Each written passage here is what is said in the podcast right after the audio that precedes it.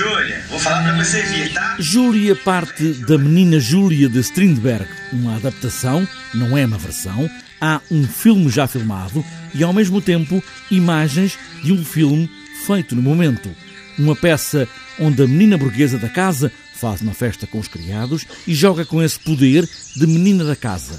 A encenadora Cristiane Jataí parte desse jogo de poder e coloca-o no Brasil deste tempo, de agora, onde o poder parece estar na rua ou na Rua da Amargura. Essa Júlia, sim, é uma adaptação do Strindberg. Tem bastante coisas do Strindberg, mas é uma releitura dessa peça sobre os dias de hoje. E é uma peça que se dá em várias, várias camadas. Ela é, como você disse, um filme pré-filmado, um filme feito ao vivo, na presença do público e projetado no mesmo momento, e também uma peça é, com uma relação muito direta com o espectador.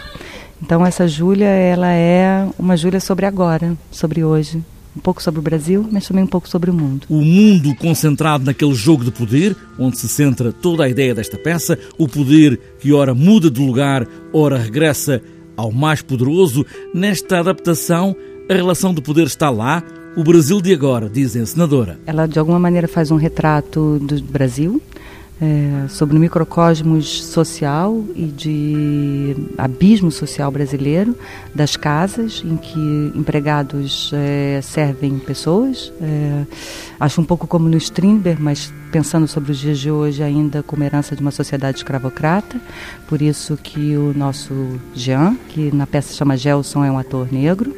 E a nossa Júlia é uma jovem de ela não tem essa idade, mas é como se fosse uma jovem de 16, 17 anos, que se atrai por essa diferença e, ao mesmo tempo, quando ela se aproxima, ela traz à tona, assim como a Júlia do Strindberg, todos os preconceitos que são já inerentes à sua criação e à sua personalidade. No jogo de poder de Júlia, o que marca a falência de um sistema, de um Brasil mergulhado no caos político, e social. Eu sempre falo que é muito importante que a gente não tente encontrar o lugar da vítima, é, mas sim entender que jogos de poder é esse que faz a falência, na verdade, de um determinado sistema. Como um texto escrito em finais do século XIX se mantém tão atual que pode manter formas de leitura deste tempo ou em tempos tão conturbados como os que se vivem hoje no Brasil e, no fundo, no resto do mundo todo.